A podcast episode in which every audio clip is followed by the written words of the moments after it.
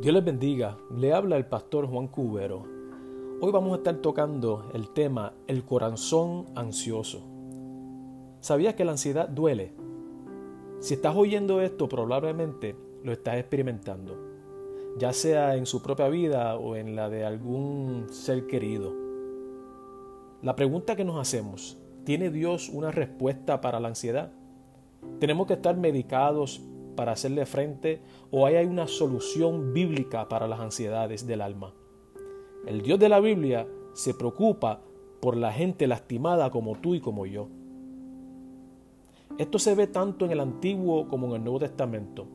En la persona de Jesús, la humanidad se encuentra con el Dios de toda misericordia cara a cara.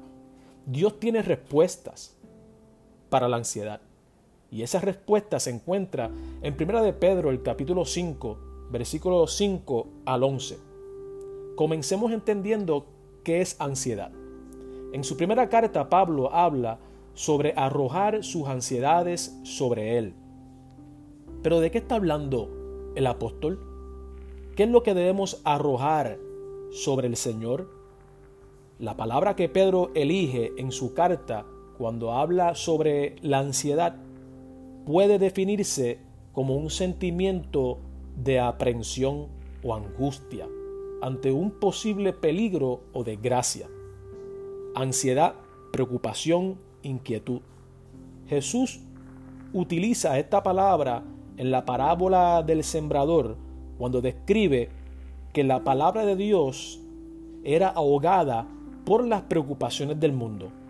Jesús advirtió que las personas no estaban preparadas para su regreso debido a las preocupaciones del mundo. Pablo describe la presión diaria que sentía debido a todas las iglesias a su cargo. Pedro escribe sobre un alma llena de ansiedad, un corazón preocupado. Consideremos algunas de las expresiones de ansiedad. ¿Te preocupas? Pues la preocupación es una expresión de ansiedad.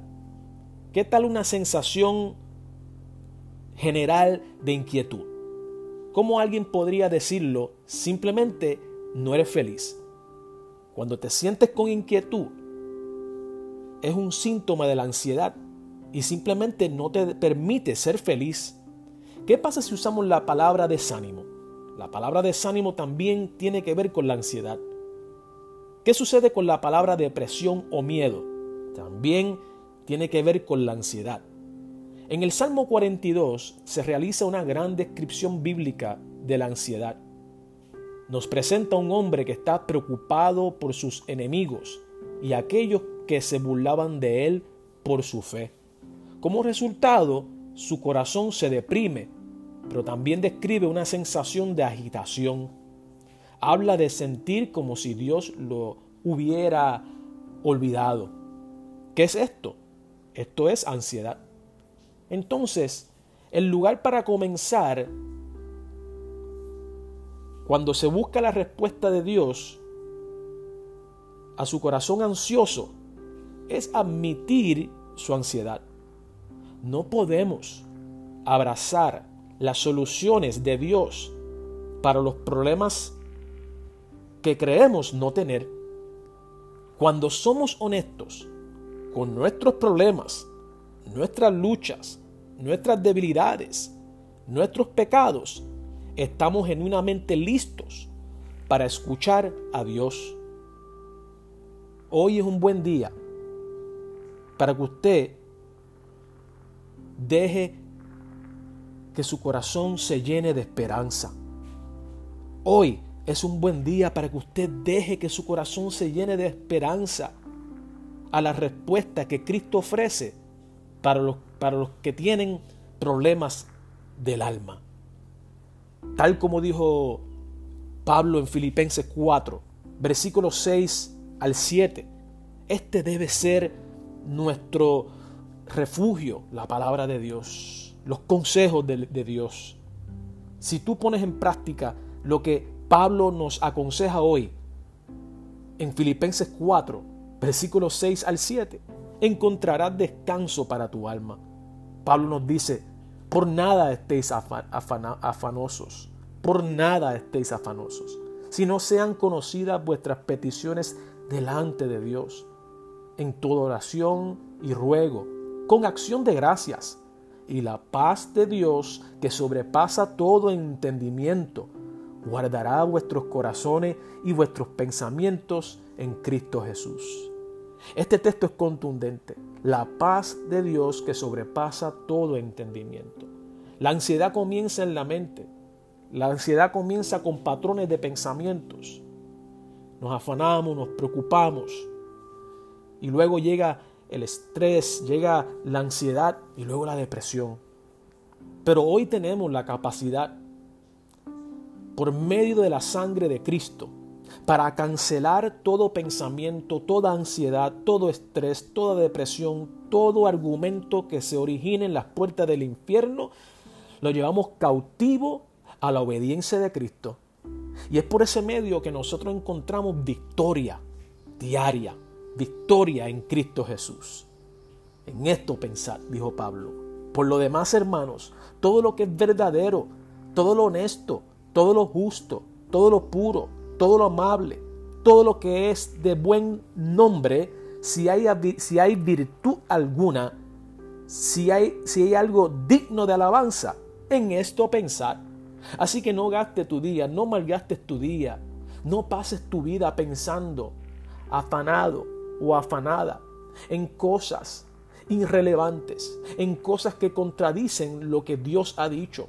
Mantente alineado con el propósito eterno de Dios. Confía en Dios. Descansa en, en Jesús y en sus promesas.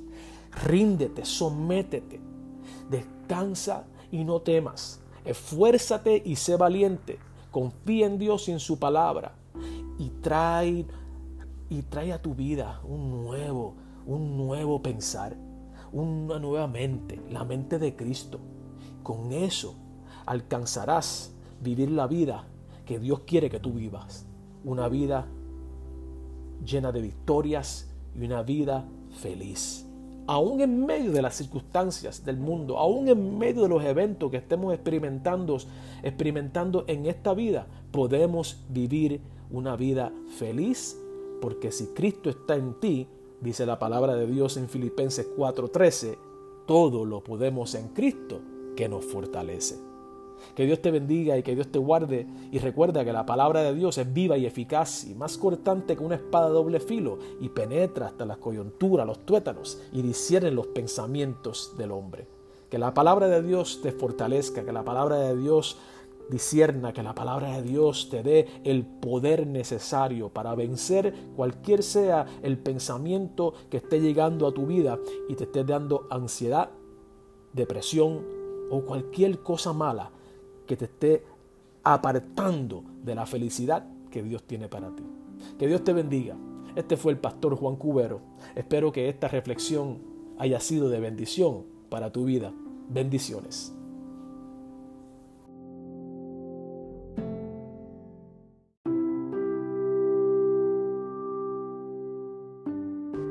Dios te bendiga. Te habla tu hermano el pastor Juan Cubero. El tema de hoy se titula Sorpresiva fuente de ansiedad. Si eres hijo de Dios, ¿qué te ha dicho el Señor sobre lo que está sucediendo en tu vida en este momento? ¿Qué te ha dicho sobre tu actitud con respecto a ti? ¿Te ama el Señor? ¿Es soberano Dios? ¿Está pasando algo en este mundo que Dios no conoce y no tiene cuidado de eso? Si caminamos por tu vida de manera lógica y bíblica, por un momento sabemos que Dios entiende completamente tu situación actual. ¿Estás de acuerdo con eso? Que Dios entiende tu situación actual porque Él es soberano, porque Él es omnisciente. Si estás de acuerdo con eso, hay algo en el mundo que Dios no pueda hacer. La palabra de Dios nos da una respuesta clara a esta pregunta, diciéndonos que Dios no solo conoce perfectamente tu situación, sino que está en control y sentado en su trono en este momento. Él está totalmente en control. Por lo tanto, si estás de acuerdo en que Él lo sabe todo y que tiene todo el poder, eso no necesariamente te mantendría a salvo a menos que realmente te ame y se preocupe por ti. Por eso que el apóstol Pablo nos dice en Romanos capítulo 8, versículos 28 y 30, nos dice que Dios siempre está obrando, haciendo que todas las cosas obren juntas para bien a los que le aman, para que aquellos que son llamados de acuerdo a su propósito. Qué cosa maravillosa. Todo obra para bien para aquellos que han sido llamados según su propósito. En otras palabras, tú y yo, que hemos sido llamados según el propósito de Dios. La palabra de Dios dice que todo obra para bien para nosotros. Eso es maravilloso. Eso es un mensaje de esperanza, de refrigerio, de poder. Cuando tenemos miedo, cuando tenemos miedo, nos preocupamos o deprimimos, en realidad estamos mostrando incredulidad acerca de estas realidades que Dios ha declarado en su palabra, de que todo obra para bien para aquellos que aman al Señor. Le estamos diciendo, no creo en ti. Cuando me preocupo o creo que no sabe, que tiene, eh, que tiene preocupado a mi corazón, o considero que no tiene el control sobre lo que me preocupa o me parece que no le importa, estamos dudando del poder de Dios. Eso se llama orgullo. De hecho, ya sea que lo reconozcamos o no, nuestros corazones ansiosos dicen, Dios confío en mí conmigo mismo. Confío más en mí conmigo mismo más de lo que confío en ti conmigo. Confío que me cuidaré mejor de lo que confío que tú me cuidarás. Déjame explicarle un poquito mejor esto. Si alguien se supiera, o mejor dicho, si alguien se pusiera de pie en su próxima reunión de la iglesia y dijera, estoy mejor equipado para cuidarme a mí mismo que Dios. La pregunta que le hago, ¿sería eso orgulloso? Cuando estamos llenos de preocupaciones, con lo que estamos lidiando en realidad es un problema de orgullo. Por eso el Espíritu Santo nos dice a través de Pedro que cuando entregamos nuestras ansiedades a Dios, nos estamos humillando ante Él hasta que dejemos de pensar que Él realmente no sabe, o que realmente no tiene el control, o que realmente no le importa, hasta que nuestros corazones cambien y dejemos de lado nuestro orgullo, en realidad nos distanciamos de la ayuda de Dios. Dios se opone a los orgullosos y da gracia a los humildes. La situación con el corazón lleno de problemas es el orgullo. Y la respuesta para ese orgullo es el arrepentimiento. Voltéate hoy y mira a Dios. Confía en Él. No confíe en tu propia prudencia. Y así recibirás fuerzas para seguir hacia adelante. Las fuerzas del Señor. El gozo de Dios el cual será tu fortaleza. Que Dios te bendiga.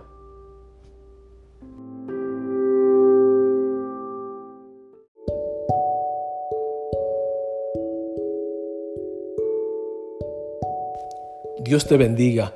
Te habla tu hermano y pastor Juan Cubero. El tema de hoy es responder adecuadamente a la ansiedad requiere trabajo. Sí, es cierto, requiere mucho trabajo. Y es cierto, la respuesta a la ansiedad parece demasiado simple, pero la aplicación y la práctica de esta respuesta requiere de trabajo duro, la santificación, la cual es la obra de toda una vida. Cuando estamos agobiados por un corazón ansioso, trabajar es lo último que queremos. Deseamos descansar, no trabajar, pero cualquier otra forma de describir el camino a esta solución sería deshonesto. Dios obra en su pueblo de manera maravillosa, transformándonos a la imagen de su Hijo. Esto incluye lo que sucede en nuestras mentes y corazones, nuestros pensamientos, nuestra actitud y nuestros deseos.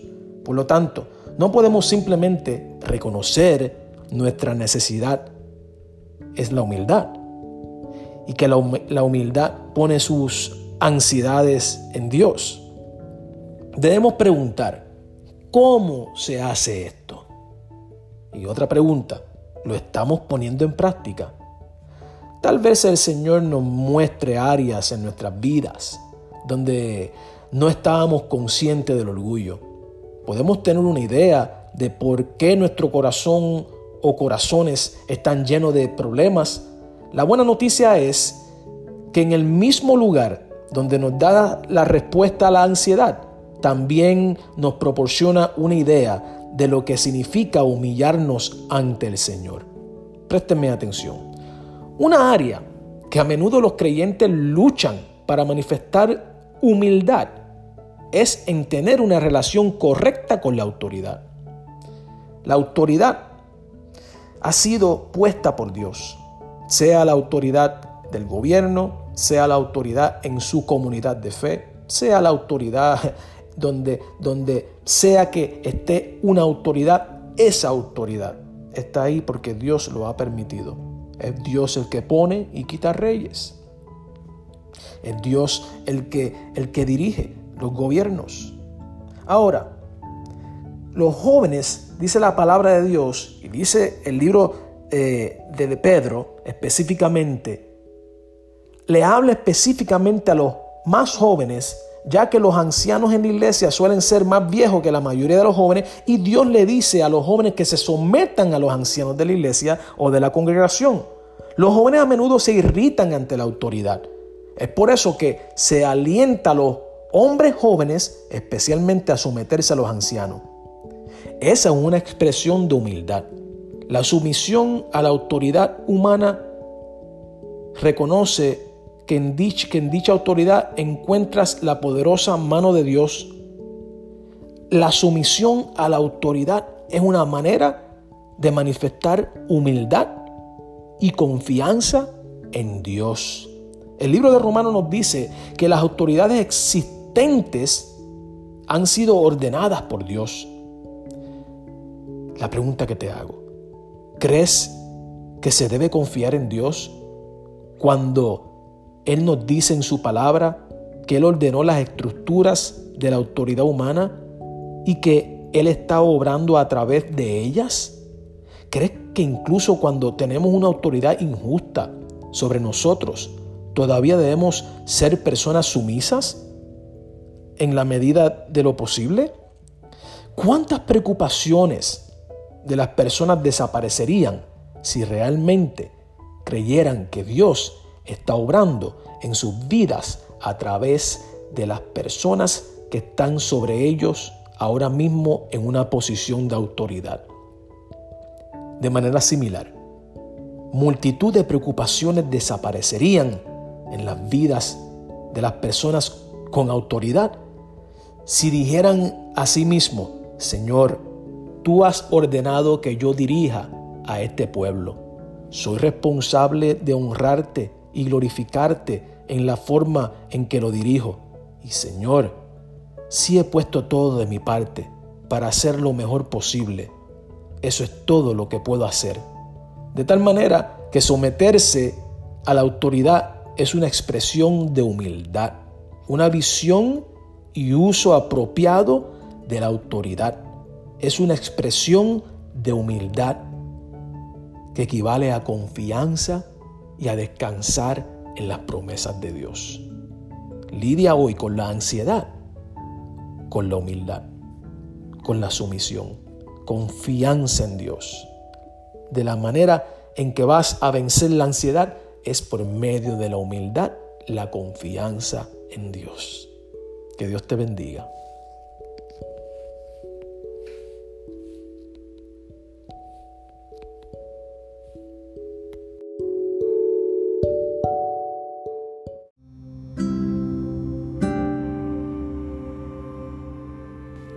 Dios te bendiga.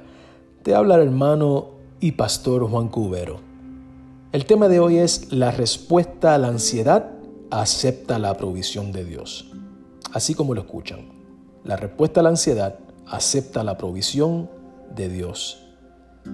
¿Cómo es la humildad en acción? La humildad se somete a la provisión de Dios. Cuando las personas sufren, a menudo están tentadas a llenarse de ansiedad. Al, igual que el escritor del Salmo 42, enfrentan problemas y sus corazones se ven envueltos en ellos. Sin embargo, la poderosa mano de Dios es una mano soberana, una mano fuerte y gobernante. ¿Crees que Dios es soberano? ¿Crees que tus circunstancias actuales reflejan el plan de Dios? ¿Que Dios te puso en el lugar donde te encuentras en este momento? ¿Te humillarías allí mismo o intentarías cuidarte? ¿Lucharás en todas las direcciones para escapar de tu situación actual? Esto no quiere decir que no puedas tratar de mejorar tu situación si el Señor te lo permite. Pero el verdadero problema no son tus circunstancias. El problema es, ¿confiarás en el Señor? Escucha bien, el problema es, ¿confiarás en el Señor? ¿Vas a desesperar si las circunstancias no cambian? ¿O tendrás el gozo del Señor? ¿Cuál será tu fortaleza? El verdadero problema es el cambio de ti. ¿Qué significa arrojar nuestras ansiedades en Dios? La misma palabra traducida como echado se usa en Lucas capítulo 19 versículo 35. Cuando Jesús estaba a punto de entrar en Jerusalén y los discípulos habían obtenido un potro, lo trajeron a Jesús y echaban sus mantos sobre él. Esto es una transferencia. Yo te invito a que hagas una transferencia hoy y transfieras a Dios tu ansiedad, tu miedo,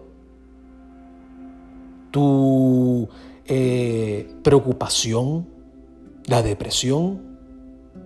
¿Y sabes cómo hace eso? Así como lo hicieron los discípulos, como tirar una manta sobre algo. Tira tus problemas y tus ansiedades en las manos de Dios. Junta todas las cosas, júntalas, todos los pensamientos tóxicos, junta todas las, eh, eh, todos los miedos, toda la ansiedad, todos los pensamientos pesimistas, júntalas todas y échalas o deposítalas o transfiéralas a nuestro Dios. Las cosas que te preocupan en este momento, las puedes reunir y las arrojas al Señor. Esta transferencia es total. Pedro dice, arroja todo, todo. ¿Cómo es esto?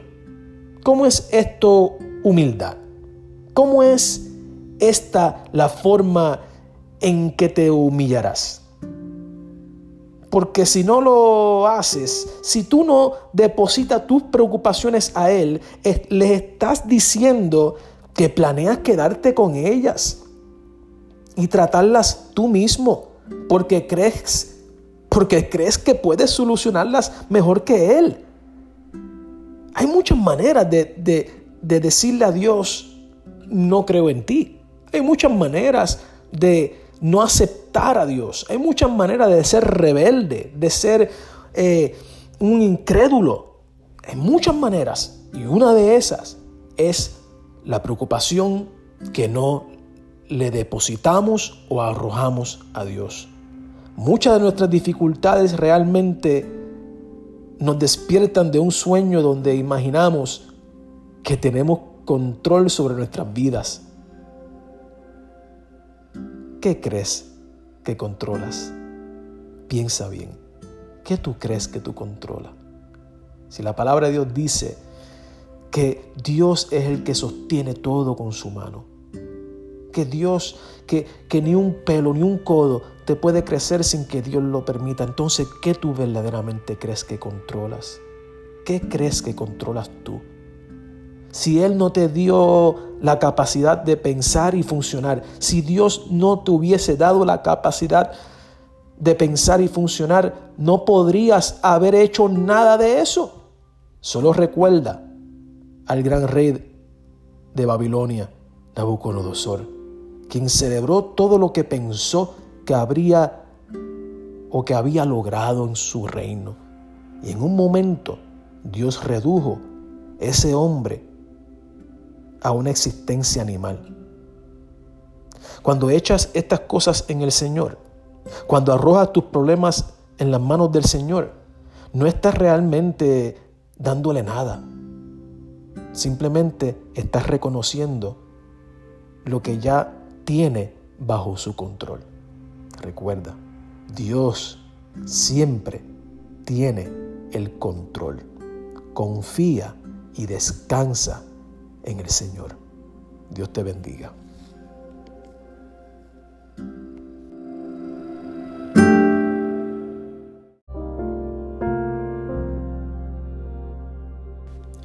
Dios te bendiga. Te habla tu hermano en Cristo, el pastor Juan Cubero. El tema de hoy es la respuesta a la ansiedad es estar espiritualmente alerta. Hay varias maneras en que se expresa la humildad en la vida espiritual de un creyente. Si eres humilde, estás espiritualmente atento.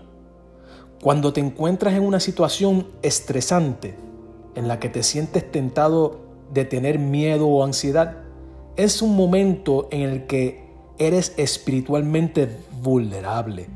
Satanás se aprovecha de las personas que están llenas de miedo, preocupación y ansiedad. Por eso es que Pedro nos dice que estemos alerta, que estemos atentos, porque viene un ataque. Hay una invitación que viene del enemigo y siempre suena algo así. No le creas a Dios, no confíes en Él Toma el asunto en tus propias manos. El enfoque pecaminoso de la ansiedad es tratar de aliviar tus problemas, miedos, aliviar las presiones a tu manera, en contradicción a la palabra de Dios. La palabra de Dios nos dice que debemos resistir al diablo y de vosotros huirá. Resistes la tentación manteniéndote firme en tu confianza en Dios. Otra parte importante de la humildad durante los momentos de ansiedad es reconocer y practicar tu conexión espiritual, espiritual con otros creyentes. Cuando sientes la tentación de tener miedo y preocuparte, debes detenerte y reconocer que no estás solo, que Dios está contigo y que ha montado, que ha estructurado una iglesia aquí en la tierra, su cuerpo, para apoyarnos. El cuerpo de Cristo forma parte de toda la vida espiritual del creyente.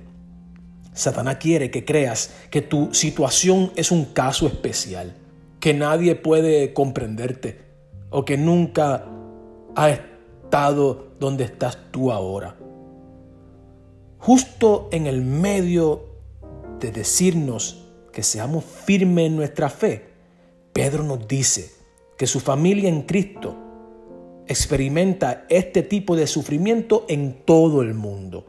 Tú no eres el único, tú no eres la única amada, todo el cuerpo de Cristo es perseguido, pasa por problemas, tiene preocupaciones. Todos estamos expuestos. Todos. La diferencia es cómo tú vas a lidiar con los problemas, cómo tú vas a lidiar con las circunstancias, cómo va a ser tu actitud hacia las situaciones en tu presente. O confías en Dios o no confías en Él. Si no confías en Dios, eres un ateo práctico. Eres una persona que dices creer en Dios, pero a la hora de la verdad no crees en Dios. eres un incrédulo, eres una incrédula. Por eso es que el consejo es confiar en Dios, someter nuestros pensamientos y cargas y descargarnos, hacer una transferencia y ponerlo todo en las manos de Dios. Y eso, eso es una práctica. Es el momento de poner tus pensamientos, el orgullo o pensamientos orgullosos. Pensar que eres el único. Pensar que eres el único o la única que se está enfrentando a los problemas de la vida. Es, un, es una actitud orgullosa. Tú no eres el primero ni serás el último. Tú no eres el primero en caminar a través de situaciones difíciles. Y quiero que entiendas esto. Mientras caminas por el valle de sombra y de muerte, la promesa es que Dios estará contigo. Se compara a Satanás como un león rugiente que separa a su presa de la manada para dejarlos débil y solos. Estar separado de nuestros hermanos, estar separados y simplemente decir que uno puede resolver el problema y que no necesita tener gente alrededor o en la iglesia, es, es, una actitud orgullosa. Estar separado de, de hermanos y hermanas en Cristo es un lugar peligroso. Las palabras del apóstol Pablo a la iglesia de Corintio nos recuerdan que cuando somos presa de la tentación, no es porque fue demasiado fuerte para nosotros, sino porque nos confiamos, sino porque no confiamos en Dios. Caminamos con orgullo y esta es la razón por la cual caemos. A menudo alguien que atraviesa un momento difícil dice algo como, simplemente no tengo ganas de estar en la iglesia hoy. No quiero estar cerca de otras personas ni responder preguntas. Solo quiero trabajar en esto por mi cuenta. Sin embargo, el sabio Salomón en el libro de Proverbios 18.1 nos dice que este es un curso de acción sin sentido. Sí, así mismo como lo escucha. Es un curso de acción sin sentido. Alejarte de la iglesia y no confiar en Dios es un curso de acción sin sentido. No estás solo. Recuerda que tú no estás solo. Necesitas a la familia de Dios. Dios estableció su iglesia en la tierra para que juntos le adoremos y juntos seamos más fuertes para vencer los dardos de Satanás. Confía en Dios y no dejes de visitar ese lugar de adoración con tus hermanos. Que Dios te bendiga.